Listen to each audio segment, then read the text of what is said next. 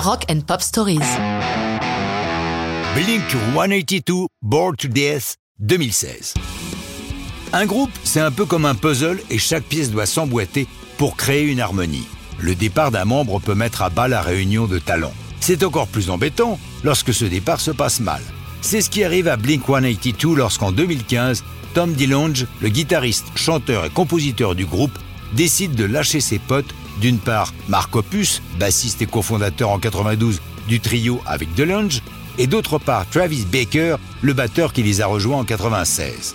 Mais lorsque les deux autres sont rejoints par Matt Skiba, guitariste et chanteur, Blink 182 reprend du poil de la bête. Bored to Death est la première chanson qu'ils enregistrent lorsqu'ils entrent au Foxy Studio de Woodland Hills en janvier 2016 avec le producteur John Feldman pour qui c'est aussi une première avec le trio.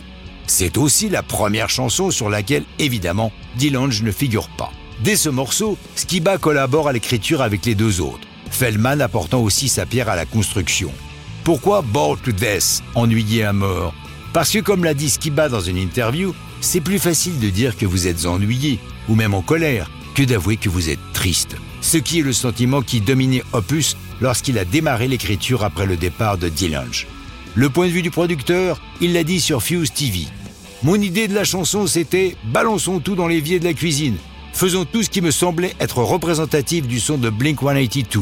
Les riffs de guitare, le son hip-hop de la batterie et de la basse. J'avais toutes ces idées en tête pour les inclure en une seule chanson avec les formidables textes de Mark Opus.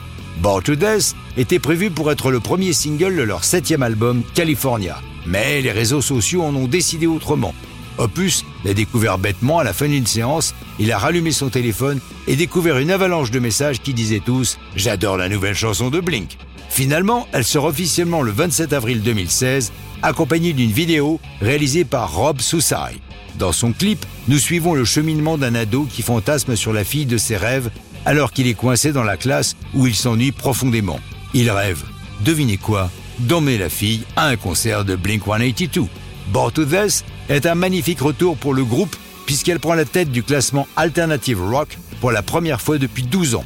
On notera la sortie en août 2016 d'un remix de la chanson dû au talentueux DJ et spécialiste de musique électronique Steve Aoki. Depuis, les Blink 182 ont poursuivi une route pavée de succès.